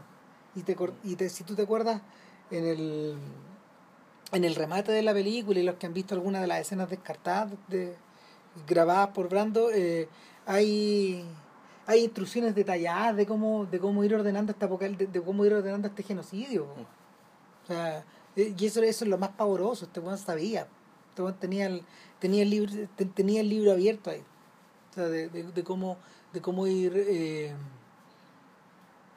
de cómo ir combatiendo, de cómo ir combatiendo la violencia del Vietcong con más violencia, y con más violencia, y con más violencia. Bueno, aquí fue lo, bueno, tú estás, tú estás hablando de Kurtz, yo estaba hablando de Brando, fíjate. bueno, pero en el es que si lo es que si lo trasladáis, si lo trasladáis a la a la personalidad del propio Brando, él también era él también era eh, un sujeto eh, invaluable para el sistema, para los estudios, para esta maquinaria. De un recurso, es un recurso invaluable, pero que no le gustaba ser tratado como recurso, que no se consideraba a sí mismo como recurso, y él bueno, y también, este, este, el documental también te lo explican, esto el hecho de que este mono haya sido formado en una escuela militar, en una academia militar, siendo que él es un tipo profundamente pues, individualista, que quería vivir a su propio ritmo, digamos, entonces... Una persona en general compasiva, bueno, sí, no, no, no era un... A ver, el... el... Se va a un buen chato, así como, a ver, la única... Creo que la el gran motivo de arrepentimiento de este tipo es que en, en, respecto de, no sé, pues en términos de violencia, eh, fue respecto a su primer matrimonio. Porque, porque parece que ahí la cosa se puso media rara. Media, rara y media bruta y media seria. Y, y, bueno, y finalmente porque también su mujer, eh, su mujer también tenía severos problemas. La, la hindú. Claro la madre, la madre, de, la, madre de Christian. Que cometió el crimen y bueno, también es otra, otra parte de la película, también le digan mucho tiempo. Eh, toda la sección inicial y parte de la sección final, final, o sea, es Brando convertido en el Rey Lear. Convertido, puta, es que es una cuestión bien triste, ¿sabes? Que, eh, Misery a Center in My Home. Claro. Eso es, lo, es como si fuera un personaje shakespeariano, lo dice frente a la tele. E, exactamente, cuando se produce un tiroteo en su casa, que lo, te, lo, te lo explican al principio y al principio te dicen que pasa eso. es muy trágico. Uno, uno, no sabe por qué, o sea, los gringos saben, digamos, que para uno que no, Después me acordé efectivamente de este cagazo. Pero el punto está en que el. En el sentido, a Aranda le salió todo mal, Porque es un personaje que, precisamente por, por el asco y por la disociación y la distancia que sentía respecto de, de, de todo, digamos, era un tipo que había elegido vivir muy privadamente. ¿Por qué? Porque al elegir, si vives públicamente, tienes que fingir. Tienes que fingir mucho, digamos, que no tienes el asco que realmente tienes. Entonces, como es una opción demasiado agotadora, que el tipo eligió recluirse, hacer como, como Salinger, como Greta Garbo, aunque por otras razones probablemente. Pero bueno, es, esa fue su elección. Y sin embargo, las veces en que tenía que salir a, salir a, a decir algo al público o salir a la palestra pública, puta, fue a partir de estos cagazos que de tragedias, de tragedias personales que eh, que puta, ¿cómo, decirlo? Puta, también los fondos lo terminan desnudando, En el sentido de que cuando tenía que salir y dar la cara, él ya no podía, ya no podía sostener la máscara. No. Eh, de hecho, el, el, momento donde Brando realmente se derrumba eh, no es justamente durante el juicio de su, de su hijo, ni, ni con el arresto ni nada, sino que con el suicidio de su hijo. De la hija. De la hija. Ahí donde, ahí donde, ahí donde los, hijos lo vieron más cerca de morirse de pena. Porque ella muere, ella muere a principios del no, a final, en 1998 por ahí. Después de varios intentos de suicidio, de pasado, de estado en clínica psiquiátrica, todo el asunto, y, no había caso. Claro, o sea, el gran temor de, el gran mm. temor de este sujeto en el fondo era repetir eh, repetir la relación que él había tenido como con su padre. Repetir la tragedia, que sea el fondo... Repetir la distancia, la tragedia, la incomprensión. Claro, y ahí, ahí, está, el, ahí está el punto, vemos que, que el documental, no sé si queriéndolo o sin querer, eh, adopta nivel trágico, pero trágico en el sentido tradicional de la palabra, en el sentido de tragedia griega. En el fondo esto de que los, eh, de que los sucesos se desencadenan, en buena parte, eh, en el caso de Hiporrey, por precisamente porque quieres evitar que los sucesos se, los sucesos se desencadenen. Mientras más energía despliegas en evitarlo, más eh, empujas para que ocurra. Más empujas para que ocurra. Entonces, claro, el, en ese sentido, Brando, por talento, por, por postura, por aspecto, Por, por, todo lo que fuera, efectivamente es un estupendo héroe trágico. y que pese a que, eh, y siendo que el hombre está desnudo, no está fingiendo, digamos, pareciera que estuviera actuando igual. Y sin embargo, uno ya puede creer que el hombre no está actuando y que, efectivamente la, la, la marea de la vida, digamos, lo azotó tan fuerte y lo movió tan fuerte que esos movimientos que él hace, vamos, tratando de salvar, aún así tienen valor dramático también. Y es que ese, es el, es que ese, es el, ese es el aspecto principal, de lo que tú acabas de decir, que eh, en este mundo mediatizado y en esta estructura mediatizada del espectáculo y del consumo de estas noticias y de la forma en que se relaciona eh, las personas frente a estos rostros, el ejercicio de poder establecer la distancia se hace insuperable. Eh, de poder establecer distancia tú del público y el público de ti. Eh, qué mejor que mencionarlo estos días a propósito de, de, Harrison Ford y Star Wars. O sea, ¿Por qué? ¿Qué pasó ahí? no, no, voy a hablar del gran spoiler de Star Wars, pero lo, lo, la, la, la, discusión que hay de fondo acá era que eh, en el ocaso de su carrera, Ford decide volver a, a convertirse, a ponerse la, la chamarra, la, la, chaqueta de Han Solo, el papel que más denostó en toda su vida. O sea, eh, verbalmente denostado. A esta cagada no vuelvo, menos mal que se acabó. Ya. ¿Cachai? O sea, y, y es porque, bueno, finalmente, finalmente el mismo, o sea, eh, es un sujeto que también es muy privado, que tiene una, que tiene una, ¿cómo se llama? una barrera en torno a él, una barrera invisible en torno a él que es muy grande, un espacio vital que tiene un espacio vital muy grande. Eh, y por otro lado, eh, los intereses de este sujeto no calzan en absoluto con eh, el mito que se creó en torno a él. Y no precisamente porque es una persona muy profunda, sino en general un tipo que como muy común y corriente.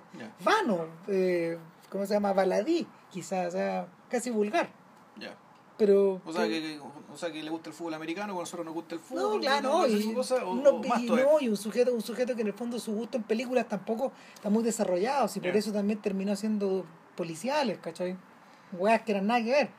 Claro. Entonces, bueno, por el mismo tipo que sobre Runner. claro, pero, pero no, no demostrando, no demostrando una capacidad ni un interés por, por un interés por seguir ganando plata, digamos. Pero, pero pero claro, supuestamente, artísticamente, este tipo de cotecho trabajando con Peter Weir. Claro, claro. Y, eso no duró mucho. No, pues fueron un par de películas, y, el, y el tremendo fracaso de la Costa Mosquito lo calmó. No, no volvió a. No, no, volvió a meterse. No volvió a meterse en esas Honduras, ¿cachai? No, y no ya para no hacer más para no hacerse más problemas, para que no lo jodieran más. Pero lo, lo interesante. Ah, eh, a lo mejor no habrá tenido el, no sé, lo que le pasó a Richard Harris con Harry Potter. ¿Tú sabes esa historia? Ah, claro. Que Richard Harris, el actor de puta, un hombre llamado Caballo, Oliver Cromwell, que también actúa en Modelo del Bounty, Richard, Richard, Harris aparece ahí, The Sporting Life, puta, un ícono del cine británico internacional, porque un, un crack, así, pero un, cantante pop muy también, tenía una carrera de cantante, Y un buen puta, muy macho, muy recio y también muy, y probablemente proveniente de clase trabajadora y con una, una mente dura, por decirlo así, ¿cachai? Una, una mente a lo Trevor Howard puta, una cosa medio a la antigua, como macho a la antigua. resulta que, puta, aparece, avanza en las películas de Harry Potter y, puta, a, no sé si fue a la productora o a la misma J.K. Rowling se le ocurre, ¿sabes que me gustaría que Dumbledore fuera Richard Harris? Y empieza a circular el rumor, pues, ¿cachai? De que, puta, Dumbledore, puta, que le quieren ofrecer a que, que, que, Dumbledore sea Richard Harris y le ofrecen la wea. ¿cachai? Y el este weón no estaba, pero ni ahí, pues, ni, ni por el lado le interesaba ser de Dumbledore, pero ahí la industria, la todopoderosa industria de los medios se lo cagó porque la nieta de Richard Harris se enteró de que a su abuelo le iban a ofrecer el papel de Harry Potter. Y le dijo, abuelo, si tú no aceptas ese papel, yo no te vuelvo a hablar nunca más. Y así fue como uno de los actores más machos de la historia del cine. Así como una versión británica, Lee Marvin más o menos, ¿no? de eso estamos hablando. Terminó siendo de este mago. Terminó siendo de este, este, este, señor tan elegante, este mago, todo viejito, Ya gay, según J.K. Rowling. ¿Ah, Dumbledore era gay? Post, ex post. Ah. bueno, acuérdate que Rowling lo cambia todo. Sí, claro, tremendo. Pero, Pero bueno, es que eh, no dejan solo, no, se mete por razones personales, porque algún nieto, alguien le diga, bueno, No, no, se metió por las lucas y se metió por una razón en especial que no puedo contar acá. Que, que, que lo trajo, le trajo mucho esa idea. ¿Cachai? De ahí te cuento. Pero cuando pongamos stop. ¿Que se agarró la cara, güey? No, no, no, no, pero, pero el el punto, el punto esencial acá, y, a eso quería llegar, porque ahora como ya empezamos a cerrar, digamos, es que los productores de la película nunca se habían, nunca se habían enfrentado a un caso donde los mejores actores del mundo y los agentes de los mejores actores del mundo los llamaran frecuentemente para, puta, le voy a ir a mostrar la película a Dustin, le voy a mostrar la película a Warren, Brad la quiere ver, ¿no? claro, no sé, eh, ¿cómo se llama? Gyllenhaal la quiere ver, ¿cachai? Pero todos interesados en saber qué decía, qué chucha decía Brando. Ya. Eh, probablemente por dos razones, por una por curiosidad y por morbo, pero por otra, o No, otra- no, otra- pero la razón de fondo, Sí. la razón de fondo es la otra. Sí, no, celebrando el sol, pues. Entonces tú decís, bueno, yo escuchando este buen media hora, yo voy a ser mejor actor. Por escucharlo media hora. O tal vez voy a entender, o tal vez voy a entender algo de lo que me pasa a mí. Mm, También. Que eso te termina convirtiendo en mejor actor también. Claro, porque, porque el, y, y esa pregunta me gustaría dejarla como para ir cerrando ya, que, que, que es una estrella finalmente. ¿Cachai? Que eh, en el caso de De Niro, en el caso de De Niro la evolución ha sido muy extraña, parece que en algún, en algún momento lo hemos mencionado. Eh, de Niro que comienza haciendo estas películas con su amigo Brian De Palma y luego comienza, luego genera una relación de trabajo Con Scorsese. con Scorsese, que era un, un sujeto con el que compartía con el que compartía Orígenes. eh, orígenes Sí. en el fondo y el barrio no no habiéndose conocido de jóvenes pero habiendo sido vecinos sin haberse visto Ya. ¿De Niro de la pequeña Italia? sí Ya. sí el Porque te creo, de esto que nos dijeron que el De Niro en el fondo no era italiano, sino que era irlandés. Ese es chía, ¿no? El buen es italiano. No, yo creo que yo creo que, ¿O no es que, que- madre no es que irlandesa la qué? mamá la mamá no es italiana Ah, ya. y eh, pero el, el rollo es que el rollo es que después de haber tocado el cielo porque De Niro es el otro di- si, si, si Brando el sol De Niro es la luna en el fondo para estos efectos para los efectos modernos Sí, bueno, el efecto gringo también. Claro, Hay el- un mundo allá afuera también. pero la gran pregunta es ¿por qué da la hora? po? ¿por qué da la hora? y por qué, por qué, por qué se mete en proyectos tan raros? ¿por qué en el fondo está metido en, en, películas de mierda realmente de mierda? Claro, es que uno puede explicarlo Entonces- es que, ya, usa la película de mierda para mantener la cordura, ¿cachai? Para hacer ganar la plata fácil, ¿cachai? Pero en paralelo, bueno, desafíate, po. Y Mm. parece, y lo está haciendo, ¿no? Mira, el, ahora, ahora, filmar, no no, sé, pues. ahora último, ahora último este sujeto, yo creo, que- yo creo que lo más beneficioso para él ha sido esta relación con David. Russell, porque no la ha querido cortar. No. Que, que Cooper, eh, Lawrence y, y, y De Niro se, se, se han vuelto reiterativos. La trupe, porque no son parte de la trupe. Claro, entonces el para este bueno así interesante, yo tengo, fíjate que tengo ganas de ver El pasante de moda, esta película de Nancy Myers, Ya. donde De Niro es como un De De Niro, Niro hace el papel de Han Hathaway, weón, en Claro. el día lo viste la moda. y, ¿no? y Anne, Sí, y Anne Hathaway hace el papel de, de- Meryl Streep. Claro. Claro, como que se da vuelta la weá. Y claro que obviamente esta señora piensa en esa clave. Es una de las que me deis, weón. Sí. Ah, ah, mala la weá. Bueno, y O sea, Pero- no, sí, pero- no, pero- es ma- no es- no es que sea mala, es que es ajena. Pero la pregunta, claro, pero la pregunta de fondo es ¿cómo seguís estirando esta obra? ¿Cachai? ¿Hacia qué, hacia qué lado la querías estirar? ¿O la querías anular? ¿O la querías negar? ¿O la querías, o, o la querías archivar? Bueno, es que bueno, ahí está. Mira, todo, a partir de Chirin, de la película de ¿cachai? De empezar a pensar respecto del otro lado de la ecuación, ¿cachai? De qué pasa cuando miráis a los que miran.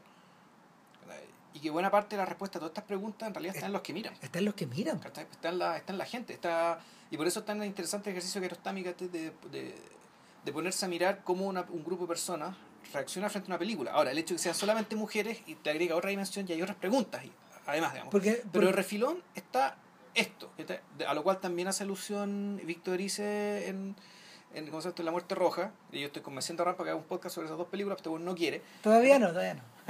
No sé qué tendrá que pasar para que lo hagamos, pero bueno, pero el punto es que eh, es encontrarse un poco con, con, con esto, con, el, con los que miran. Que en el fondo, con, con ellos son con el fin en último término. Porque en realidad, de toda esta pega, todo esto que vemos y todas estas películas que nosotros vemos, son todos medios. En realidad, el Sí. fin no está ahí. No. El fin está en la cara de la gente que mira la película. Entonces, eh, uno podría empezar a preguntarse, bueno, en esa clave, más, más que en la clave biográfica, más que en la clave ya de, de mercado como producción, sino que ya en el mercado como consumo, respecto, bueno, ¿qué es una estrella? ¿Qué hace que dure como, como una estrella? Y bueno, cuando hablamos de los Juegos del Hambre, parte del asunto está respondido ahí, siendo que las caras del público no se ven. Y eso es otra y, y- y- eso es otro elemento que uno podría cri- criticar de la película o del libro, digamos, no sé tanto. Es que el público no es importante. Eh, Cuando No. tal vez debería hacerlo más. yo creo que yo creo que está sugerido que así lo es en la medida en que vamos cambiando de formato.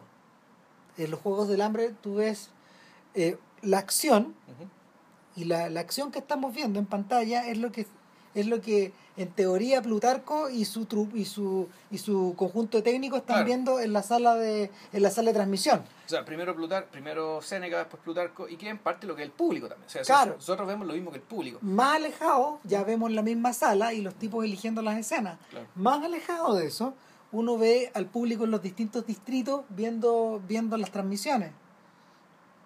Eh, pe- sí.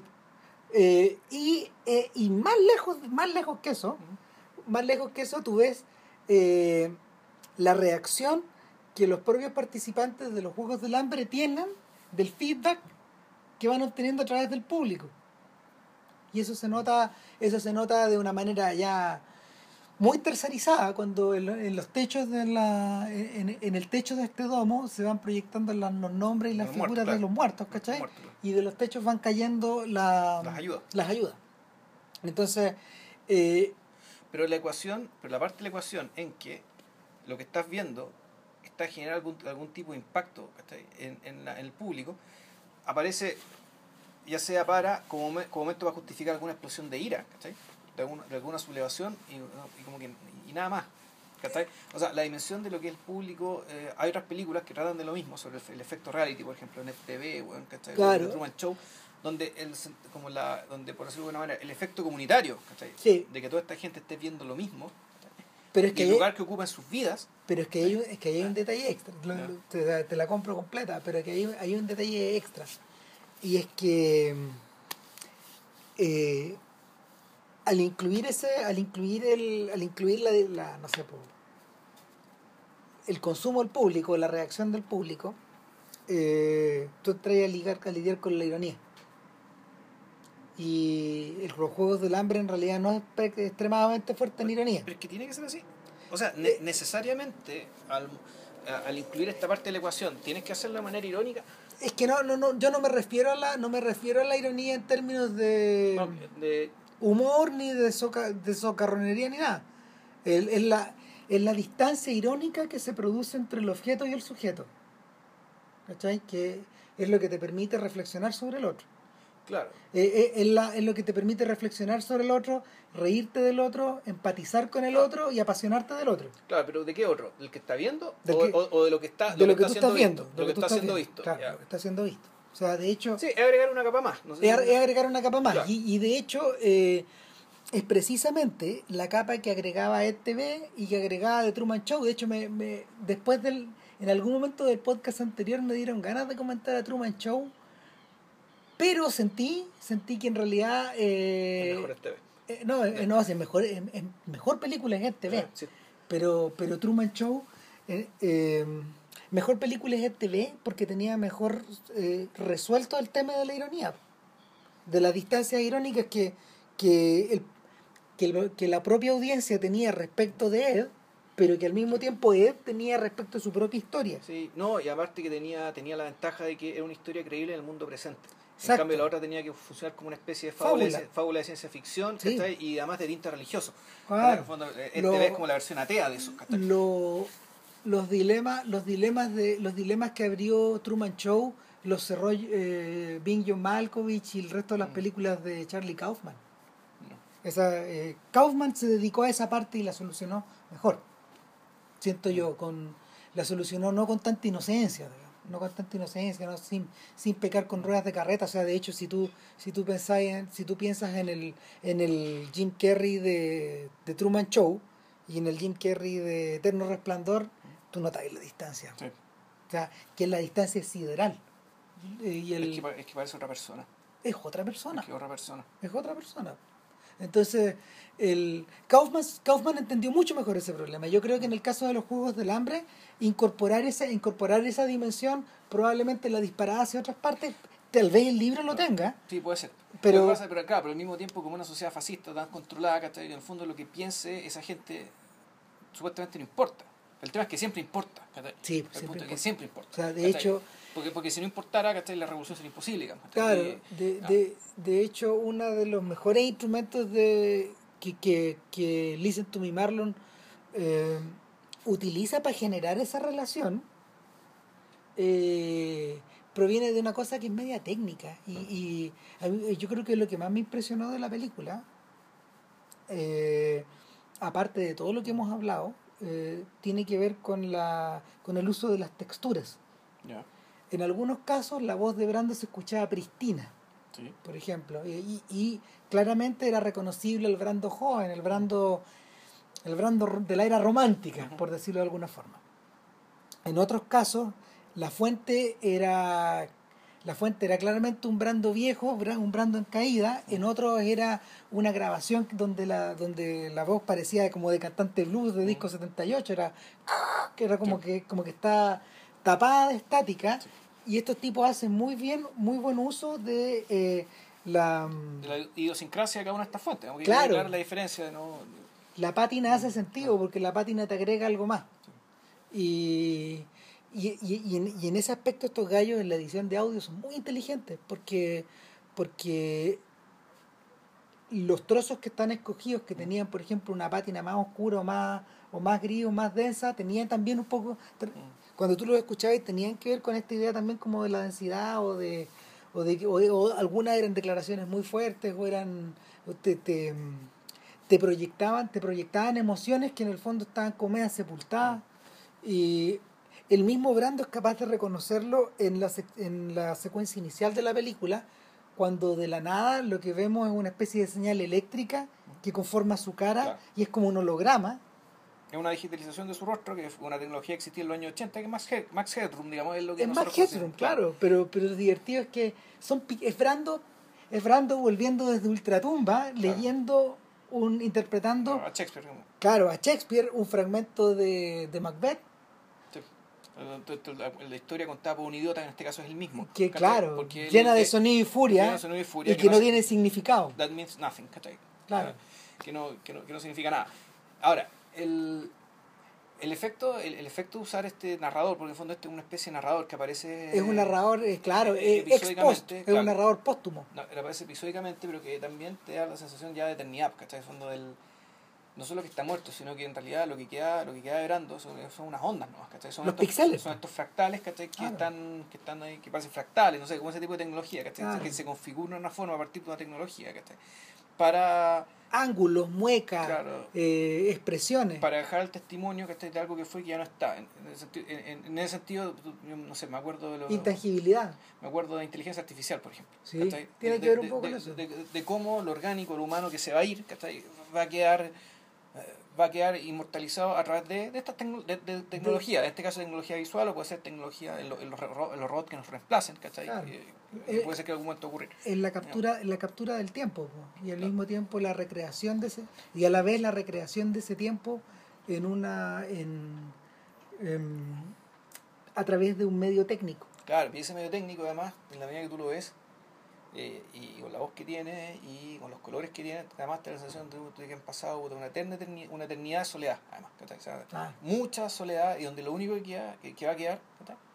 Es es esta voz, es esta voz este gesto Esta voz que y que se mueve y que ondula, y que en algún momento incluso eso también se va a apagar. exacto ¿Y qué otra cosa? Ah, bueno, otra cosa que hablábamos antes de empezar el documental era el tema también de, bueno, y todo esto a partir de una aseveración mía que ahora, ahora que lo pienso tal vez está equivocado. Porque yo decía, bueno, puta, este documental es un documental dentro de un documental que tiene un, un documental que logra un resultado convencional a partir de medios no convencionales. Y ahora me estoy dando cuenta que en realidad es al revés no es tan así. O sea, no, los medios siguen siendo no convencionales, Sí. pero resulta- hay, hay, hay resultados. O sea, efectivamente, lo grueso esto es una biografía. ¿ya? Es una biografía intervenida, un poco distorsionada, pero es una biografía Sí. secuencial que acuerda ciertos periodos, que está ta, ta, ta, ta, más o menos importante a partir de lo que el mismo Brando dice y respecto de lo que es su presencia, su existencia pública. Pero también están un montón de cosas de las que hemos hablado que efectivamente hay otros documentales, digamos, las cuales no, no llegan ni, ni, ni se acercan es a que llegar. no a eso. llegáis. No, no, no podéis ni llegar. Pero, y, y, y hablamos de esto de que, bueno, pero ¿cuál es la necesidad de hacer documentales de estas personas? Entonces uno decía, bueno, ¿podéis llegar a algo más lejos con él? Sí, no. A veces sí, a veces no. Pero hay algo que acaba cambiando siempre, y son las generaciones. ¿Y qué quiere decir eso? Está, está cambiando también la presencia pública del personaje. O sea, Sí. Brando importaba X en los 50, importaba X más 1 en los 60, X menos 2 a fines de los 60, X más 10 a los 70, y, y después ya cambia de número porque se empiezan a morir la gente y llegan otras generaciones. exacto Entonces, es un poco también pensando en esta en estas nuevas generaciones. No, y, y en estas personas, eh, eh, a ver, el- en el recuerdo, en el recuerdo de figuras o en la o en figuras cuya memoria simplemente se va desvaneciendo nomás. Sí. ¿Cachai? Si, eh, no hay que olvidar que al lado de Brando estaba Paul Newman y estaba, mm, no sé, puta, Peter Falk, Ya. o, o, o, John Casavetes, o eh, no sé, toda la- o Dennis Hopper, toda la gente ligada al, toda la gente ligada al estudio, pero Peter Fonda. Peter Fonda, cuya. No, Peter Fonda? Jane Fonda? No, no sé si ellos estaban. en- No, sé No, si- me refiero a que son como generacionalmente, Ah, sí. estar más o menos en No, pero yo, la pero yo- yo- claro, pero yo estaba hablando de la gente ligada al Actor Studio. Ah, ok, ya. Claro, entonces, cuando tú pensabas en esos gallos, eh, muchas de esas personas, la importancia de ellos fue, fue, más, fue más grande en algún momento y se desvanecieron nomás. Pero ahí está hablando todavía. Entonces, la, en, en atención a lo que tú decías delante, que, que para, para hay, hay determinada... Es lo mismo que uno podría decir acerca de las películas de Kubrick. ¿Por qué Kubrick es canónico? ¿Cachai? ¿Por qué Brando es canónico? Porque no todas las actuaciones lo son, digamos, Claro. pero, pero porque hay algunas que sí quedaron y que y sobre las cuales se vuelve a elaborar material, se vuelve a elaborar, eh, se vuelven a elaborar conjeturas o no sé, o teorías o, o impresiones o emociones. Vuelven a, vuelven a generar cosas. Claro. Pero también es- nada, nada es canónico para siempre No, tampoco. po, O sea, en absoluto. o sea, O sea, es canónico hasta ahora. es Puede que- canónico puede- hasta ahora. Puede que serlo igual. Igual la explicación que, que da Leopold Bloom, personaje más o menos recurrente eh, en este podcast. No, no, no leo Harold. Eh, perdón, Harold, sí, Leopold es otro, sí. Harold Bloom, claro, dice, va a ser canónico hasta que, hasta que alguien se lo coma. Claro, Es decir, hasta alguien se lo Si debo. alguno, si, algún- si alguno de los discípulos de Kubrick hace algo más grande que Kubrick, bueno, aquí no es el referente a no ser Kubrick, sino que hacer este otro señor. ¿Cachai? Que pueden ser, hay hartos discípulos que aspiran a ser Kubrick, digamos, pero bueno, Bueno, hasta- pero ahí está, ahí está, ahí está todavía. Ahí está todavía. Ahí está Brando. Claro, Y nada. claro. Y, y yo creo que llegamos hasta acá, ¿no? ¿no? Sí, mucho. Sí, sí, no, más o menos 10 minutos menos que la duración de la película. No, dura 100 minutos. Este, bueno, cerramos por hoy y no sabemos lo que no sabemos qué vamos a hacer el No. próximo domingo. Ahí vamos. Pero bueno, ahí vemos y en todo caso debería ser algo bien sencillo y de una pura de película. uno, ¿no? sí, Así, como, algo- como hoy. ah, exacto. Así que bueno, que estén muy bien y coraje. Chao. Chao.